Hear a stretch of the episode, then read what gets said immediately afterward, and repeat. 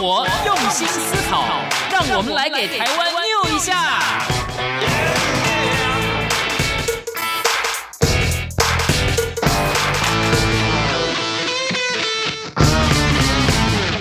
打开收音机，收听健康知识家，可以消耗一大卡。欢迎来到黎慧芝主持的《健康知识家》。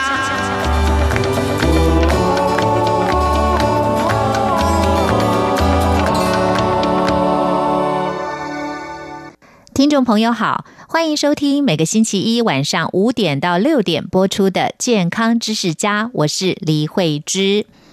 健康知识家希望从关怀全世界人类健康的角度出发，介绍大家实用的保健知识、医学常识，获得身心灵全面的健康。今天的健康知识家非常荣幸的访问到的特别来宾是北京善芳医院中医执业医师，也是北京中医药管理局寿小云明老中医工作站专家，世界中医药学会联合会满族医药学会常务理事兼副秘书长，世界中医药学会联合会脉象研究委员会常务理事。非遗满族传统医药代表性传承人。博辽古医药技艺学者常继庆常医师，常继庆医师自幼承袭祖传医术，传承并且丰富了满族药学，擅长治疗疑难杂症，像是抑郁症，也就是我们惯称的忧郁症、心肌梗塞、心绞痛、脑血栓、小脑萎缩、帕金森症、不孕不育、卵巢肿瘤、乳腺增生以及乳腺肿瘤、月经不调、崩漏等妇科疾病，还有颈椎病、脊柱僵直、肌无力、肌萎缩、肩周炎、股骨头坏死、脉管炎、中医美容祛斑等等。在心脑血管疾病、腰腿疼痛以及妇科等疑难杂病的诊治方面，累积了独特的经验。而如果听众朋友是长期收听《健康知识家》节目，相信您应该还有印象。我们之前呢在节目中介绍过瑶族瑶医，那今天我们介绍长期性医师，他是满族满医啊。那么今天节目中主要就要介绍这个满族的医药学特色。而常医师是如何开始接触到满医的，他的成长背景啊、那么还有就是呢，要为我们介绍什么叫做萨满，因为萨满呢是早期。满族医药的掌握者，他们用歌诀的形式呢传播满族医疗方式。另外呢，也会谈到为什么常医师会成为满族非遗的传承人。还有就是呢，少数民族呢都有他们自己各自独特的生活、饮食跟医疗智慧。那么满族在这方面的特色又是什么呢？那当然也会谈到一些常医师曾经治疗过的疑难杂症哦，一些特殊的例子，在节目中也会跟听众朋友做分享。好的，音乐过后，我们就一块来收听今天节目的这段满意常继庆医师的专访。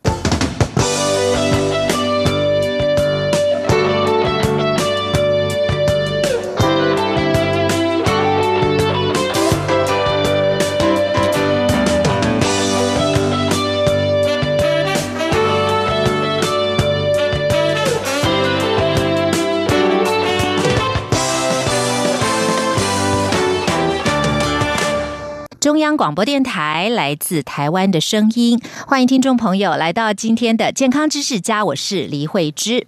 中国大陆有很多的少数民族，各有不同的文化特色跟各自的实用医药学。那么继之前我们在节目中介绍过瑶族这个瑶医之后啊，今天健康知识家节目非常荣幸啊，我们要介绍的是满族的医药学特色。那很荣幸能够访问到满医非遗传承人常继庆医师啊，常医师您好。你好，主持人好。是呃，我们先介绍这个常医师的背景啊。常继庆先生呢，是一九五七年出生在吉林省海龙县新华华乡的金家岗。对对对，是，但是您是汉族人，有满族的血统。那在二零一一年呢，申请为吉林省非物质文化遗产长白山满族医药省级代表性传承人，具有中医职业医师的资格。那您现任呢是世界中联满药专业委员会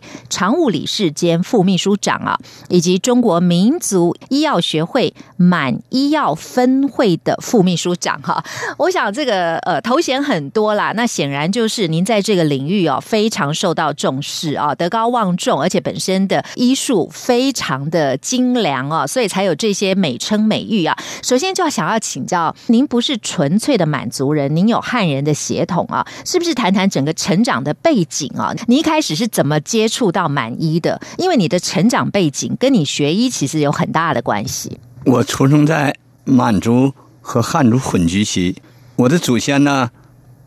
满族血统特别浓厚，嗯但是呢，后来辛亥革命以后，好多满人啊都改成汉族，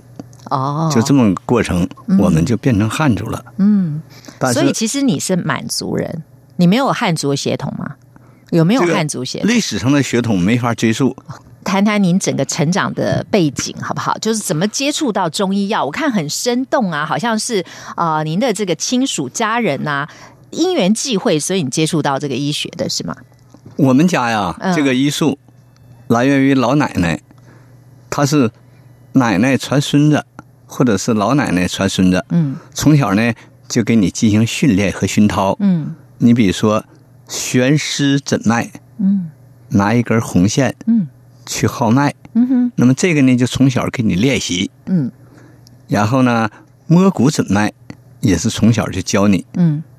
还有呢，像祖传的这个治疗脑血栓放血这个技术，嗯也是让你看嗯哼长了，你就得到这一技之长。嗯后来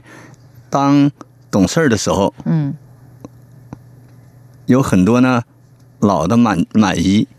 他喜欢你，他就教你。嗯满姨的传承呢是靠歌诀往下传，嗯草药药方都是用歌诀，嗯针灸呢也是用歌诀，都是以歌诀往下传。嗯历史上满族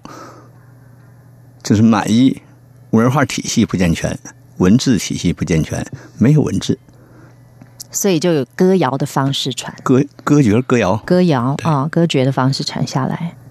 是，您刚刚说到这个奶奶哦，她就很懂嘛，对不对？那你刚刚讲到这个把脉的方式或者摸骨的方式，你说这个会医疗的人哦，他如果喜欢你就多告诉你一点，可是也要你有天分，对不对？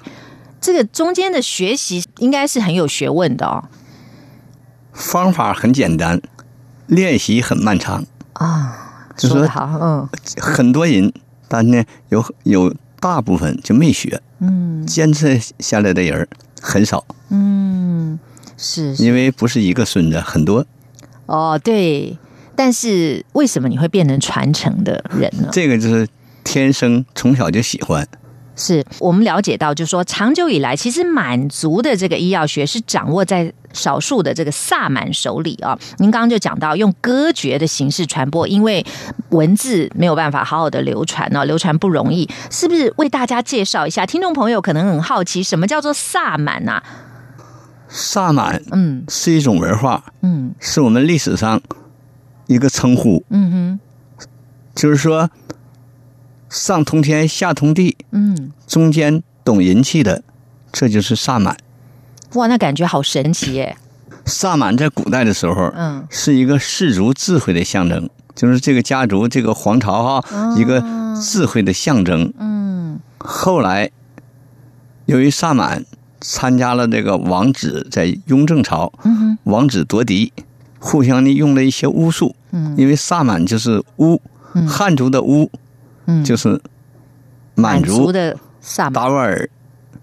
鄂温克、赫哲、嗯哼，赫哲，图瓦，嗯整个通古斯语嗯这个语系都信萨满，蒙古现在还信萨满，嗯嗯嗯。那就是我们早期的巫。后来呢，由于参加皇子夺嫡，嗯雍正皇帝呢就不准跳萨满，嗯哼，所以说萨满呢越来越这个没落吗？没落，就是说不被重视湮灭，湮湮灭了，灭了，对，很但少，是还是有人，还是有，有的话呢，已经呢不被大众重视，嗯在我们这个正常民众眼里，嗯就是萨满，就现在的萨满就等同于大神，救世大神。嗯古代的萨满会看病，会行医，嗯会做呢巫术。嗯巫术在战争年代能调动士兵的力量，嗯能呢治疗抑郁症。嗯哼，那么现在呢，这个纯技术性的萨满已经很少了，很多年我都没看到真正的萨满。嗯，那你本身具备萨满的一些技巧吗？这个在很早很早的时候，嗯从老奶奶传下来的是这个内容。那些老满医师傅，他还是萨满的那个部分，嗯但是呢，到我这代，我是有师承，有祖传，嗯哼嗯哼，我又呢读了长春中医药大学，是就把这个萨满医的部分继承下来，嗯神的部分就剥离。嗯哼哼哼我们就是说和中医一样，嗯中医上古的时候呢，是巫和医是不分的，巫医不分。那么现在医成了一个独立的学术，嗯那么满医也是嗯把巫那部分删除，嗯哼把药这部分、医这部分保留嗯，这就是满医。嗯，但是删除会不会影响它的效果？我们现在用的就是医药这部分，嗯哼只是呢，呃不去应用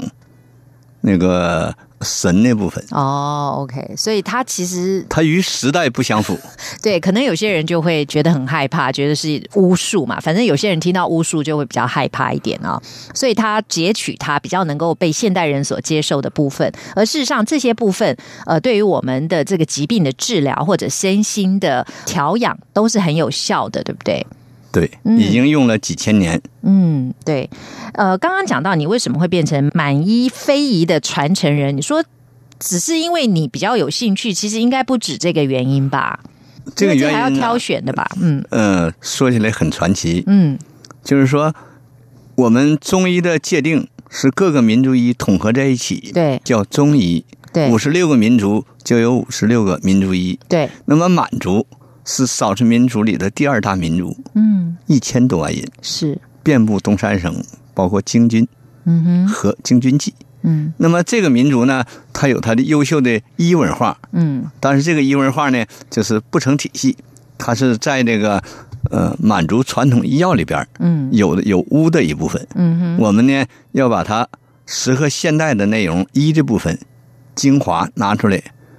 嗯这就是医。嗯哼。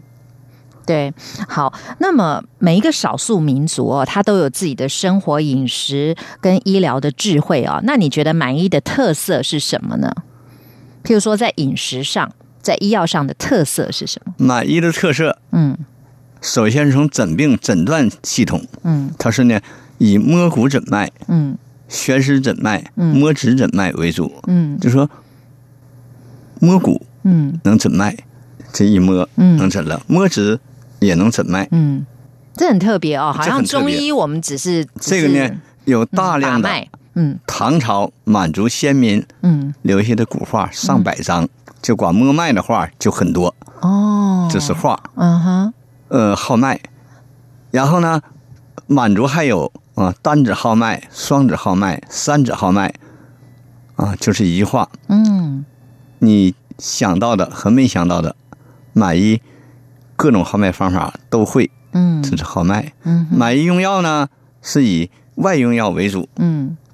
一般疼痛性的疾病用膏药嗯哼直接贴敷。嗯哼膏药的制法呢，它也是以野生药、鲜活药为主。嗯除了膏药，满医呢还有这个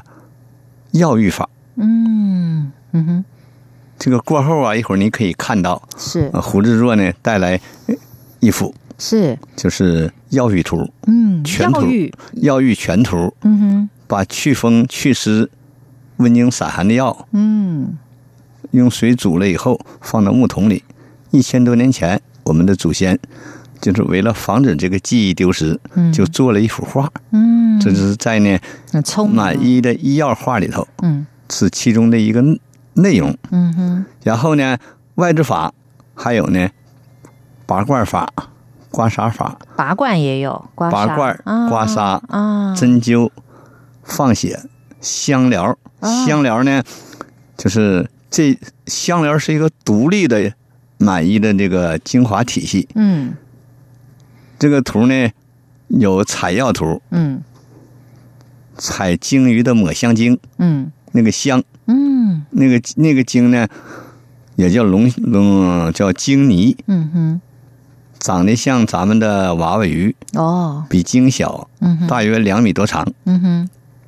采的这个鲸鱼呢，它小肠里头有一种分泌物，嗯就是龙涎香。嗯现在看来可能是灭灭绝了，哦，对呀，听因起为来好因像为好有有那稀个有画，你上是北京呢，你就能看到我那搞展览就有这张画。是，然后呢，还有呢，麝香猎香图，嗯那个时候满族的祖先就能把麝驯化嗯取香，嗯嗯，就已经成熟了。取完香以后，把麝呢又养起来，嗯嗯然后还有呢，采铃兰花，嗯采其他各种的鲜花，再加上呢沉香、木香和树皮做粘合剂，嗯就能造出香。嗯哼，造出的香以后呢，这个香呢就是塔香，嗯装上小盒，装上大箱，嗯，那就也是我们一般在寺庙里呃用的这个香不是的不一样哦，这个香呢嗯是当年满族的祖先叫漠河人，特别他的调配国，家嗯叫渤海国，嗯嗯渤海国送给唐朝进贡的礼品就有这个香，嗯，送哦给武则天，是，武则天呢送给他的师傅六祖慧能，嗯这个画呢我也我也带来了。嗯就是说，因为咱们是呢，呃，广播电台，是，所以说所以看不到，看不到，啊但这是个已经，拿来了、嗯哼嗯啊，哼有嗯就是怎么做香图，怎么进贡，盒是啥样，香是啥样是，这都有。嗯，对，好珍贵哦哎，嗯，它的最大好处就能治疗抑郁症。抑郁症，对就是现在说的忧郁症这些的哦，对，嗯这个香呢，往下行，你吸一口的话，嗯能沁人心脾，嗯安心神；嗯往上走，开窍，醒脑，醒神。能治郁结，嗯就是抑郁。是，现在我就用它呢，呃，给这些抑郁症的患者呢去用这个嗯香，效果很好，是是是，真的很需要。现在好像这样的状况的人还蛮多的。蛮多。嗯而且这个香呢，你还不用吃药，嗯，对，不用吃药、闻哎一闻闻一闻就好欸嘞。但是平时呢，这个香囊是压在这个带带着痰中穴，哦，是痰这个位中置穴，这叫痰对，中就是在我们的这个它胸口中间嘛啊。它这个吸了药以后，嗯，就能改善人的心脏，改善心情，心情就开朗啊了。是好神奇哦。所以你看，不用打针，不用吃药，就闻香就可以了。这个香疗法哦，也是中国或者说满族特有的呃一个特色的疗法。香疗法呢，嗯是宗教界常用的方法。嗯你像这个道教的寺庙、嗯佛教的寺庙，嗯，它都烧香。对呀、嗯首先呢，香能净化空气。嗯。当这个香的质量不同的时候，嗯治病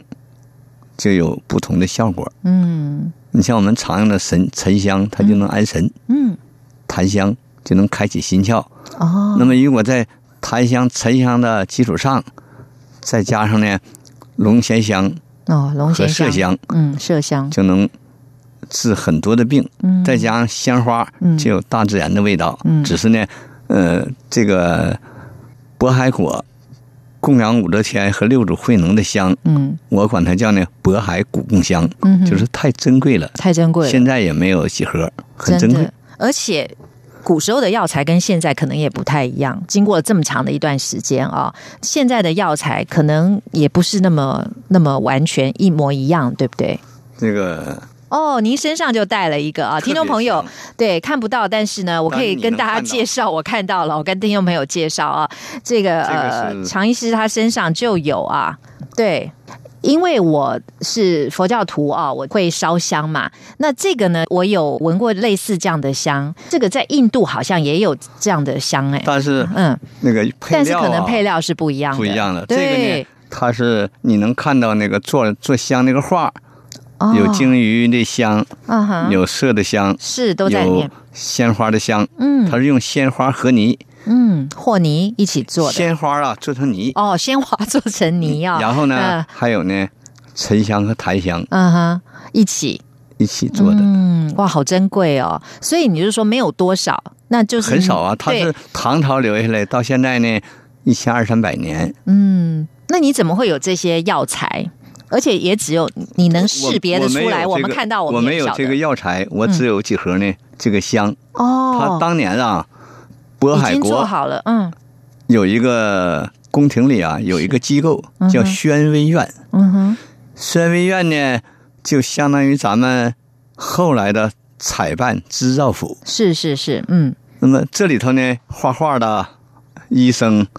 做香的嗯和给皇家采购绸缎的，嗯，这都在一个机构叫宣威院。哦，宣文院，嗯当公元九百二十年，辽国呀，嗯契丹族攻打这个渤海的时候，嗯，宣威院的人呢就属于精英，就提前撤走了，是，沿着鸭绿江顺江而下，嗯顺江而下。后来呢，有一部分人就逃到了一个呢叫仙人洞的地方，嗯离鸭绿江走支流浑江，然后还有几十里地吧，嗯有个洞，嗯哼嗯就在山洞里。这个洞呢是现在是辽宁省第一高山嗯半山腰有一个洞，哼，是，很大，那个洞呢能有呢一千平方米。嗯那么他们这个部落就相当于小部落嗯了，就藏在里边儿。是，后来经过多少年啊嗯，它也是一代一代的传承，嗯一传下来了。香这个呢，光传下来一些歌诀儿，啊还传下来呢做药的歌诀儿，嗯，就是用鹿皮和山参做胶，嗯这都是鹿皮和呢山参属于呢这个当年宣威院哼嗯传下来的，嗯哼嗯哼。传到我这，再往下传就特别难。真的特别难啊，因为一方面也你很难采集到这些东西了，对不对？东西难采集，嗯，然后呢，它都是靠呢口授心传对，靠歌诀 儿。真这的，歌诀儿呢是越来越少，越来越少。嗯嗯，而且你还要再往下传传承的话，有没有人愿意学呢？呃，学习的人儿倒很多，哦，但真是的、呢啊，，嗯就哼，嗯是说很难传，得有得有机缘，是是是，最好是呢喜欢的，嗯，而且还得呢是从医的。对，有的喜欢不从医，有的呢从医不喜 欢，没错，还要点天分啦，对不对？没有没有天分不好传。是啊，是啊，是啊，我很好奇哦，像满族人，你其实从小都跟满族的亲人啊一起生活嘛，所以生活跟饮食的方式哦，就跟生活在都市城镇的人不一样哦。那么你觉得有哪一些方式是值得现代人参考的？满族人嗯，他是渔猎民族，哦，渔打猎，鱼打猎，他们也打鱼。以打鱼，就是说他的祖先嗯啊是渔猎生活， OK，嗯，呃，牧呢能相对的少一些，是哦哦，后来由渔猎转化成农耕，这就是一个进步嗯嗯啊！嗯就是没错像你说，你从原始人嗯稻耕火种，转到我们的呢，能去垄作植物，这就是一个进步。嗯满族的祖先在很早的时候呢，叫肃慎人，那嗯就是周朝哦， 《竹书纪年，年》里呢有记载。嗯后来到了隋唐，嗯叫呢漠河人，就漠也叫摩羯，嗯原来叫摩羯，那个羯字写错了，写个河。现在历史上呢，就这么叫下来，就叫漠河了。其实是摩羯人哦嗯哼。啊，漠河人呢，成立了一个渤海国，是公元六百九十八年，嗯地点呢是吉林省的敦煌，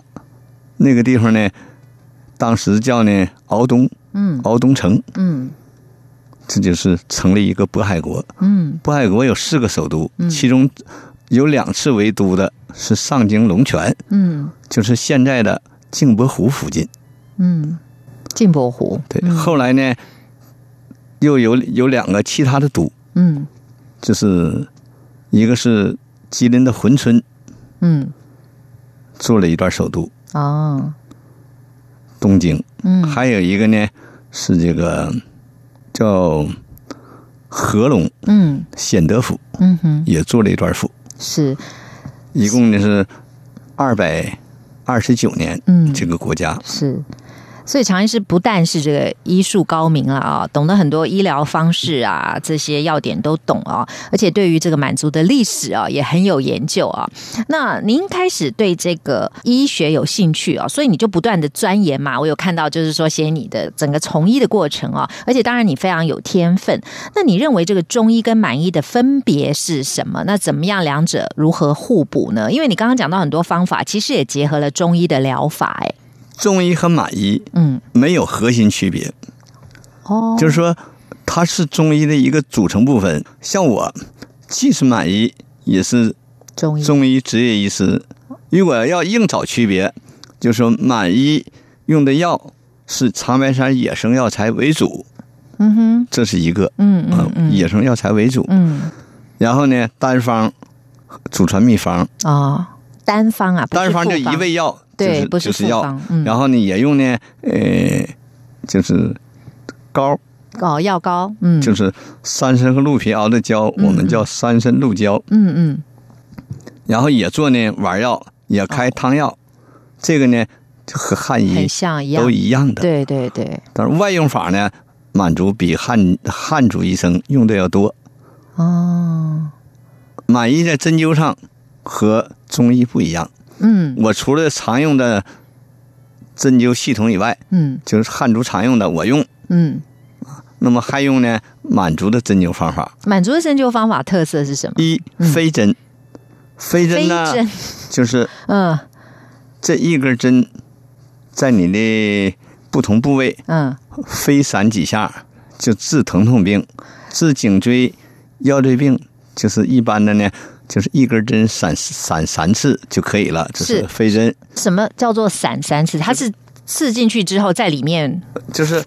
呃飞三下，哦，飞三下，对，嗯对，就就你那个动作，就是哎哦，就我这个动作，飞三下啊、一般就当场见效，哦，但是如果是中医一般的针灸，它就是一下而已要留针，留针哦，这个不留针，哦，飞针不留针哦，，非针不留针就拿出来了，对，一般的呢就是。会把针放在里面吗？一般呢，就是如果是纯治治疗时间，嗯，就是半分钟之内，就是说半分钟就结束了，哦，半分钟就结束、啊那边就，见效了。你一见效就结束了，哦，嗯这是飞针。哦再一飞个针是呢这样，嗯满意呢还用这个太虚针法。哦，太虚太虚针法呢，它这个针啊是没有尖儿的，没有尖儿的，是银针。哦，银针呢，呃，比咱们正常的针啊嗯要粗，银针呐、它没有尖儿，哦，没有尖儿，哎，然后呢也不扎到皮肤里。好特别哦，嗯，我让你看一下。好啊，所以这种疗法。听到目前为止，我觉得都很不侵入性哎、就是说，或者是说它对没有侵入性哎、你刚刚讲到，不管是摸骨、把脉这些哦，全部都没有侵入性哦。我看到了，可以看一下。是是，对，这个针是不尖儿的，对，没有尖儿的，这个好特别哦。哦，光这样子就可以啦，而且不痛耶。我觉得如果用这种方式可以治好病，那真是大家太开心了，何尤乐不其为是心绞痛之类的，哦。而且根本不会痛哎，它不不痛啊，就在对你表面去呃走针走针摩擦，哦。这就叫太虚针法。所以这个中医的急救是多么好，你知道？因为如果说有人心绞痛，马上我们一般就是在台湾的话，就是打一一九送医院了，或者说你马上呃，有些人就用放血啦或什么，但这也要专业的医生来做。那放血听起来也蛮可怕的，因为你必须要刺他的这个穴道，让血出来。可是像刚刚这个常医师哦，他就用这个针在我手上画了几下，我觉得很舒服哎、就没有什么任何的感觉。可是如果说有心绞痛的人，他这样子就可以急救苏醒过来了，是不是？对，嗯，太厉害了！所以呢，聊到这边哦，我想听众朋友对于满族的这个神医哦，应该印象非常的深刻。不过我们谈到这里呢，先稍微休息片刻，我们待会儿再继续回来请教常继庆医师哦，继续为我们介绍满医的特色。音乐过后马上回来。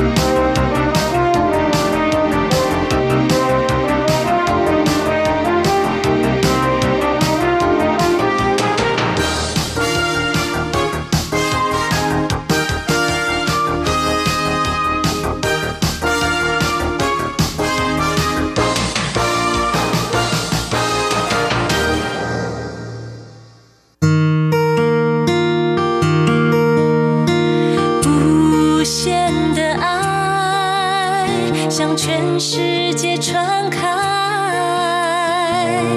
永恒的关怀来自台湾之音 RTI。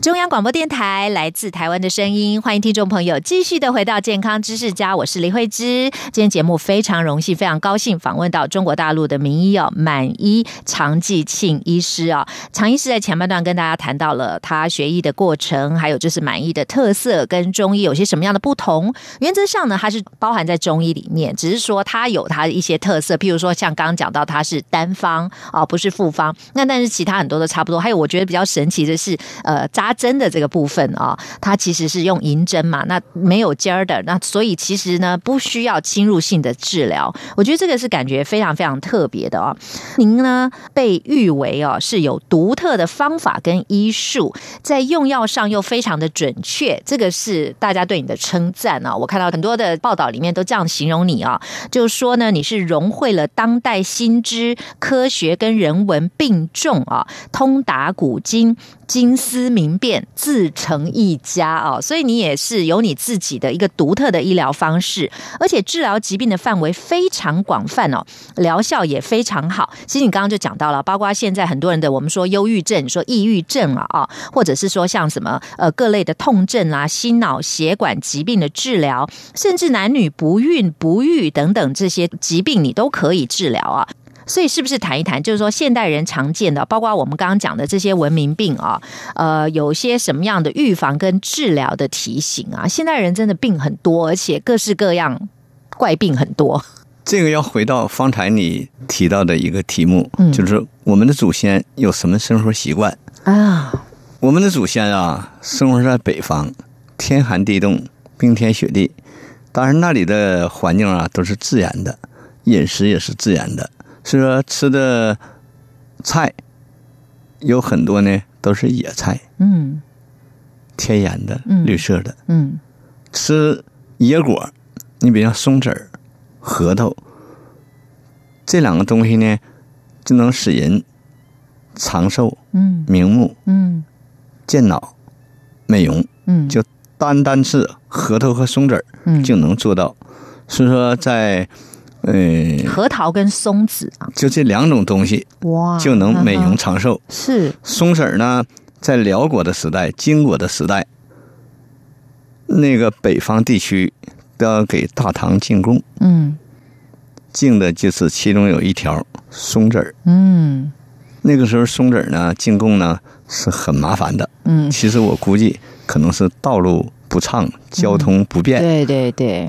它就呢很难，但是呢也是作为一个上品进贡，哦松子是很珍贵的嘛啊、这是它的两个饮食。春天呢有很多菜，嗯蕨菜、啊，蕨微菜，嗯一年四季呢还有呢蒲公英，嗯这个蒲公英就能治很多的病。哦嗯哼就我们不要想它能治什么，嗯，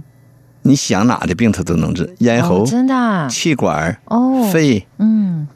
和妇科、嗯乳腺、嗯肠病、肠痈、嗯这个蒲公英一味药就能治，是啊，所以就是野生的蒲公英啊，野生的蒲公英。需不需现要再在制成药材或者呢，是还有很多东北人嗯得了癌症以后啊，嗯，我们就告诉他吃蒲公英，直接这样生吃吗？是各种方法。各种方 法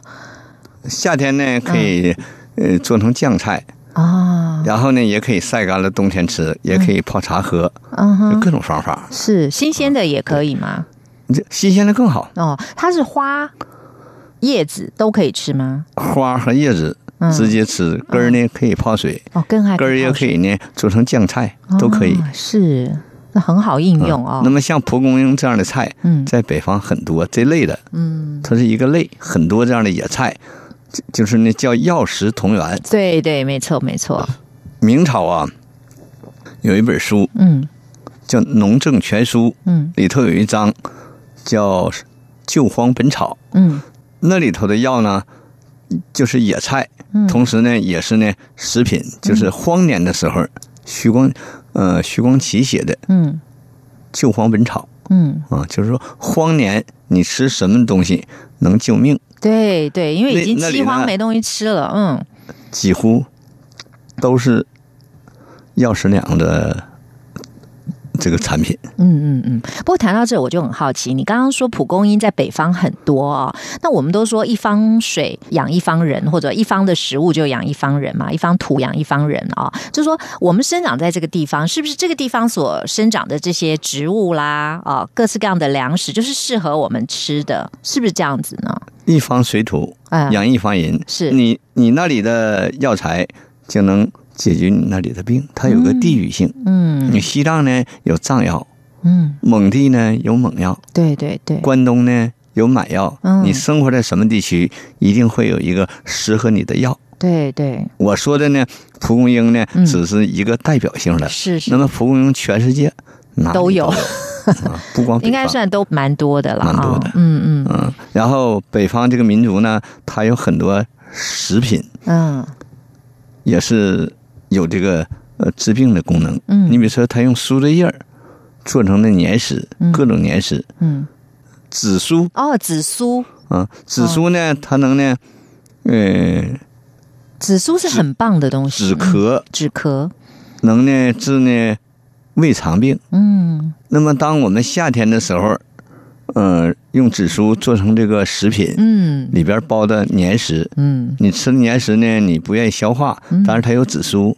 你做鱼的时候，你放了紫苏呢，能解毒，嗯，所以说个紫苏也很万用啊，也很好。嗯啊嗯嗯像这样的食品呢，有很多种，嗯，我们一下说不完。真的真的真的，所以你举出了这几样啊、也是大家也不难看到的嘛，哦所以像在北方，人参就是很昂贵，对不对？嗯、人参啊嗯，是现在很昂贵，嗯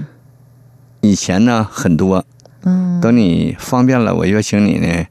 到 北方，到北京。我那有很多历史上的画啊，嗯他采人参嗯，就是像采普通药似的。我我看着这个画，我就惊呆了。说怎么一惊呆个了画面上有好几株人参？嗯，所以并不那么稀少，啊就是说，，按照我嗯的老师说，他是国家博物馆的一级研究员。嗯他说什么呢？当时的人参就像我们现在的一个普通的草药，啊，那为什么越来越少了？就是用量大，嗯，贵族喜欢，是给采空了，采没了。嗯嗯嗯，其实本来就是一个一个一个药。嗯嗯嗯现在呢，我们呢都已经把它呢野化了。嗯嗯，你上我那去呢，我自己就有三参园儿，嗯，哇， 在三参，嗯，三参嗯野生的三参籽儿种到山上，嗯在森林下呢野化，你也不要管它，你种完了就不管了。哦，真的过了多少方便？年，嗯，二十年吧，嗯和野三参功效差不多，哦，太可以好呢了，用来呀炖鸡呀、做汤啊，这都可以，嗯，效果很好。是是是，所以一些中药材，如果我们懂得使用哦，其实它真是妙用无穷哎，而且它有很多的疗效，也不是单指一个病而已哦，它就很多病都可以治，对不对？很多病，嗯你像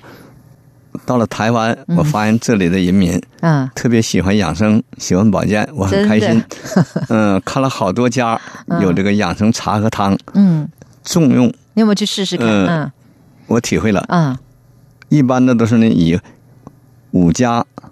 黄芪、甘草、白术、人参、党参、大枣、枸杞为主。对，对这个呢，就是说补气、嗯补血、嗯嗯补阳，嗯嗯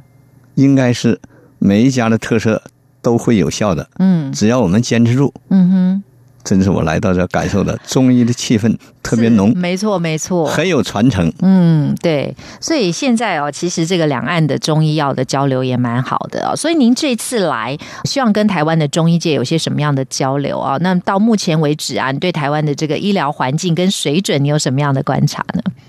呃，按照我观察，是，这个医疗水准很高。嗯我走了几家，看到这个店面啊，从卫生方面啊、分类方面啊都很好。嗯中药呢用的也很熟练，嗯这就是我看到的。嗯然后又结识了几个呢，呃，我们本土的名医，看到他们呢，为人很好，嗯很谦卑，嗯很祥和，嗯。对呀、因为中医本身应该就是体现出来这样子嘛，他自己都懂得养生，所以他的身心灵应该处于一个很好的状态哦。所以你看到他就是很祥和的这个状态，对不对？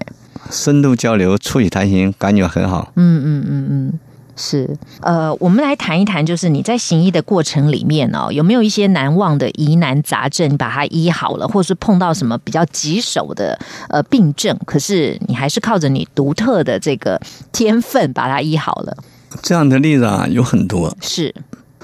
去年的八月八月份，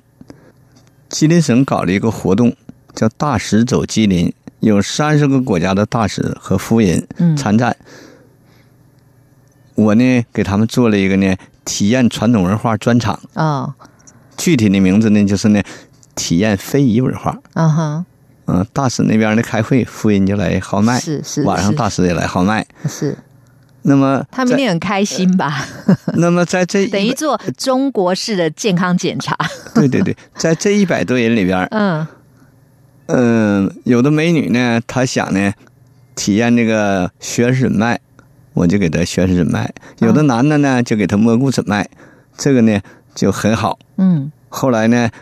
外事部门就给我送了一个称 号——吉林名片，嗯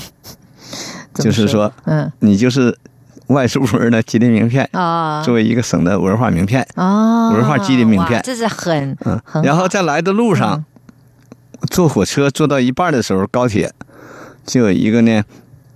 嗯、昏倒了，还没昏倒，要昏倒啊，也是一个大学的老师。啊，后来广播就说呀、找大夫给他治病。嗯然后我徒弟就提示我，嗯能不能能不能给他治一下？我说能，我就是用的方才这个飞针，就这个银针，对，银针给他做的眼针哦，是眼睛的这个部分，在眼睛上哦，啊，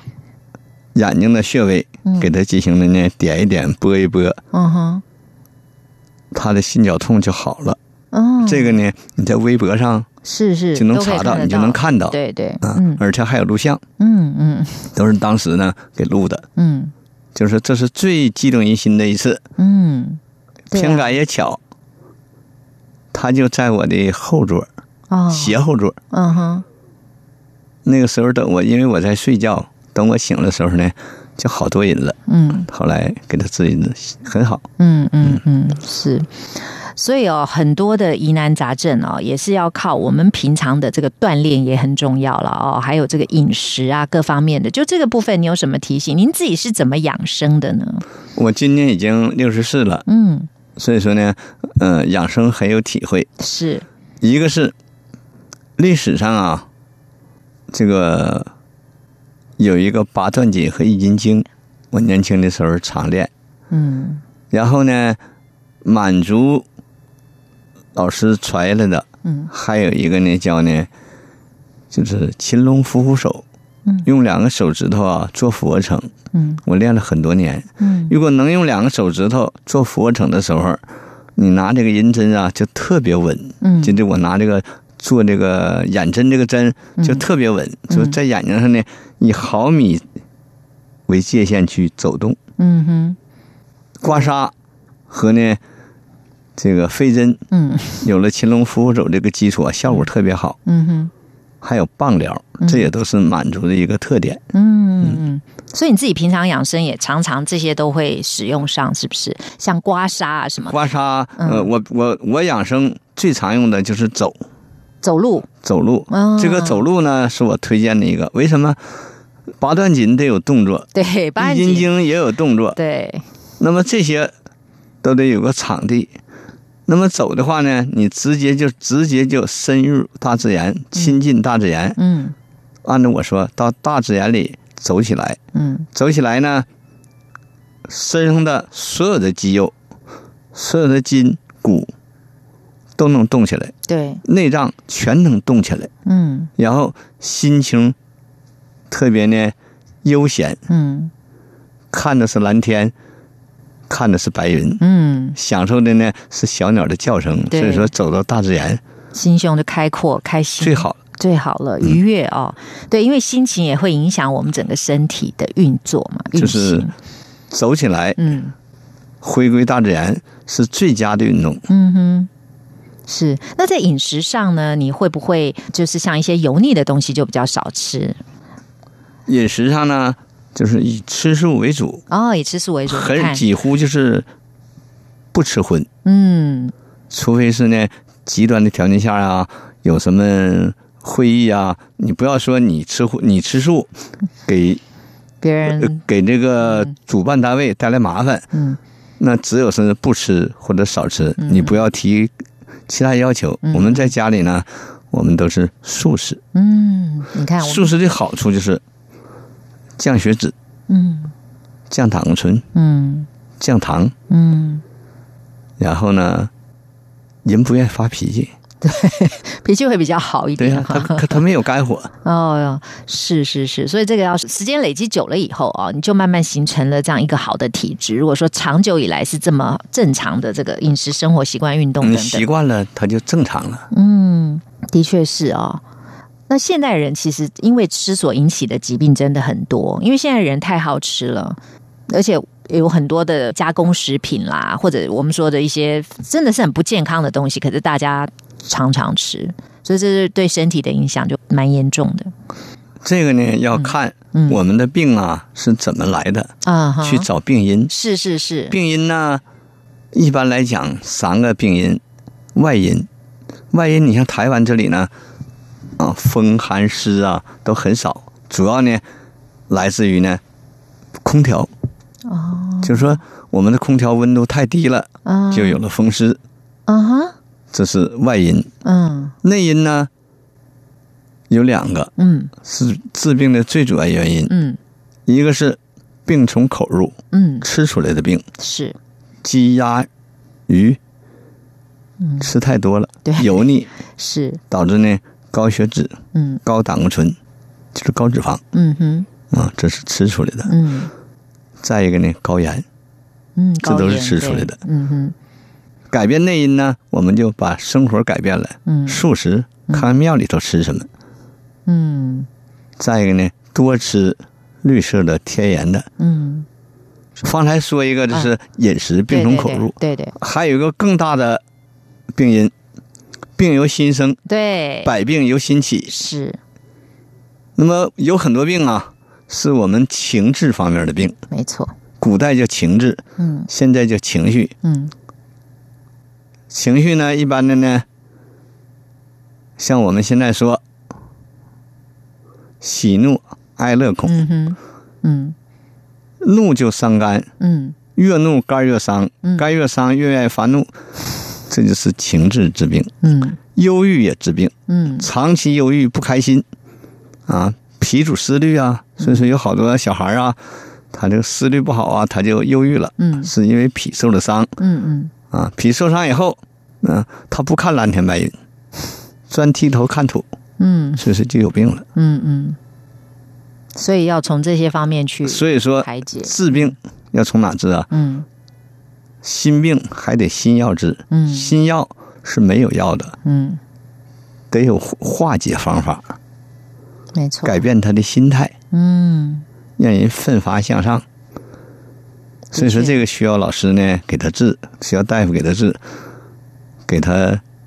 欢乐，给他祥和，嗯给他力量，嗯，给他勇气。对对对，但是呢，如果心要不通，你的心要就打不通。嗯嗯嗯。其实我觉得跟自己也很有关系啦，因为自己的病要自己救哦，你自己要看得开。那如果说旁人对你很多的协助，你自己不努力的话，那也是枉然了啊、所以自己要有毅力。自己要有决心，把自己的这些状况改好啦。我觉得这个也是蛮重要，要有自觉，对不对？不然旁人一直帮着你，你还是一直想不开，那也挺累的哈。你可以专业去治心心理疾病了，当心理 医生。太过奖啊。那还有就是，现代人很喜欢玩手机，嗯那所以很多人就晚上不睡觉。其实这个在中医来讲或者蛮医来讲是一个大忌，对不对？我们应该要早睡早起的，是吗？这个也是我很久的一个话题，是，就是说，古代人啊，他的生活习惯是呢，一出而作，一落而息，嗯，没有电，对晚上就睡觉了。是，早晨呢，盼着太阳出来去耕作、去劳作。嗯那么我们现在这个病从哪来呀？嗯从电脑来，从手机来，伤眼。嗯伤眼的话呢，反过来，肝主目，嗯胆养眼。嗯哼，如果你目有病了呢，你肝胆就会出现问题。对，然后到十点的时候，肝胆主食开始主食了，嗯你不休息，肝胆的功能呢就发生变化。嗯哼，因为我们五脏六腑啊，每一个时辰都有一个所主。嗯，没错，嗯，那么那个时候呢，就是美容的时间，肝胆值班儿，嗯你不让他休息，就是眼睛发黄，嗯视力下降，嗯有飞蚊症，嗯呃眼皮呢就是长了，有很多人现在眼睛啊就是模糊，就是眼睛变小了，就是、哦就是眼眼皮的眼皮眼肌疲劳，哦，眼肌疲劳，眼部肌肉疲劳，眼部，肌肉疲劳，嗯就变小了。然后呢，呃，太阳穴上有斑，因为太阳穴呢是肝经的起点，哦就，这个位置吧，嗯哎，那就有斑。嗯所以说我们怎么办啊？嗯休息。对，我主张到十点必须睡眠。嗯，没错，没错，嗯。但现在十点睡觉人好少哦，所以要注意这个你知严道重这性。个重要性，七点睡觉，嗯不十点睡觉，嗯七点起床。嗯哼，是。刚刚讲到像这个心绞痛啊，您就是等于急救他这个心脏类的疾病啊。像这个心脏病的预防，或者是说我们一般可不可以教我们一些简单的？我们譬如说看到有人或者自己有这种状况的时候，我们要怎么样呃做一个急救简单的方式？这个心绞痛啊，还是要从平常的预防为主。是是，一，情绪稳定，嗯心情开朗。嗯二，衣服要适应气候的变化。好多心绞病的人呢，都是冬天发病，啊都是晚上发病，嗯哼白天劳累，加上外出辛劳，导致晚上要发病。嗯，然后还得是冬天，气温，然后呢，嗯有的是喝了酒以后，嗯，因没错为没错，呃去年冬啊，我一口气儿那一天晚上就有两个心绞痛的，哦，一个是朋友，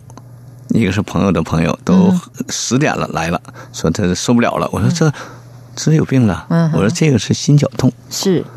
我说按照心绞痛的方法呢，给他治一治，嗯给他用的太虚针、眼针，又贴的膏药。嗯后来我告诉他呢，多运动，嗯少 喝酒，不要受寒凉，嗯不要呢生气，嗯，多平和，对多休息。是，对，这个就是很重要的方式了。再一个呢，我们也养成捋心经的习惯。心经啊，嗯就是在左手的小指这侧嗯，内侧，嗯小指这条线上。是然后平时呢，我从上向下捋捋心经，哦，这样子，就捋它，嗯，哎，就到按这，摩对它对对，整个从这整个从这里从这里嗯哦，从这里开始一直哎到捋小捋指，那左小右指手都要吗？左手为主，哦左手为可以主一次捋二百下，哦一次右手呢捋200下捋一百下，右手一百嗯下，中指呢这是心包经，哦，小指呢这是呢心经，是我们就捋它，是嗯，是，或者是嗯俩手搓手也可以。对对对，所以按摩也是很重要的一个方式，对不对？对对对，嗯，对，好，我想在节目的最后哦，我们要请常继请常医师啊，给大家一些提醒，就是我们身心灵的保健，您给大家的提醒。啊，最后在这里向台湾呃听众留点寄语，就是我们要常常开心，常常快乐，给自己以信心，给自己快乐，嗯给自己呢和家人一个宽广的胸怀。这样的话，就少得病，不得病，健康与你常在。而且我们自己快乐，带给周遭人也快乐。你你快乐，你带来的就是快乐。你有信心，你给你家庭子女带来的就是信心、对，欢乐、信心，一定要自信。这是很重要的哦。好，那我们今天节目就非常的谢谢，很荣幸访问到这个满意常继庆医师，为我们带来这么实用的话题哦，还有一些金玉良言，也希望听众朋友能够切实的做到哦。那么今天就谢谢常医师接受我的访问，谢谢您。谢谢主持人。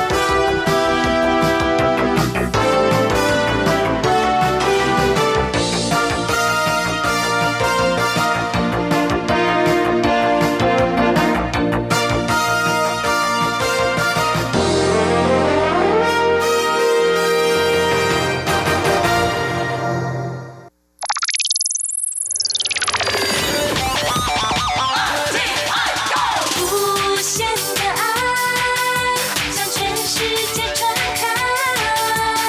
永恒的关怀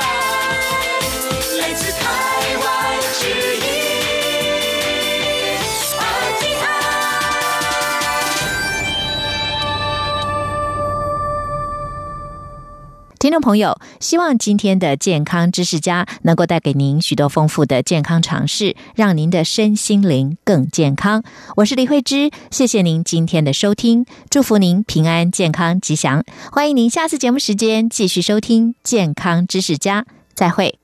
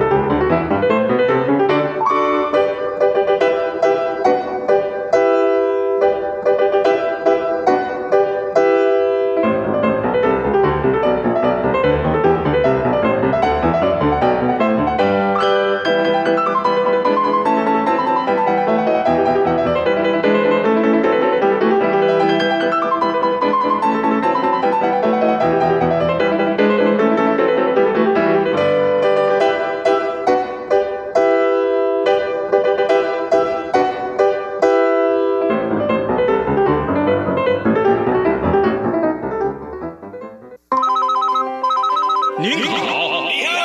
こんにちは。拿起电话，不管来自哪里，我们都能听见您的声音。中央广播电台专为海外听友设立免付费专线，欢迎多多利用，参与节目 calling 讨论。马来西亚、菲律宾、纽西兰、英国、法国听友请拨零零八零零五五一六五五一六。斯瓦迪卡，泰国、新加坡的朋友可拨零零一八零零五五一六五五一六。美国、加拿大乡亲，欢迎拨打零一一八零零五五一六五五一六。澳洲的朋友，我们也没忽略，请拨零零一一八零零五五一六五五一六。最最最支持央广的大陆朋友扣 a 也可以打免付费电话。华北听友请拨零一零一零八零零驻及华南听友，请拨零一零一零八零零一八六零零六三。好了，说了这么多，就是要您别忘了 Colin 常来电，而且呀、您来电我付费。阳光主持人在台北发音室等您哟。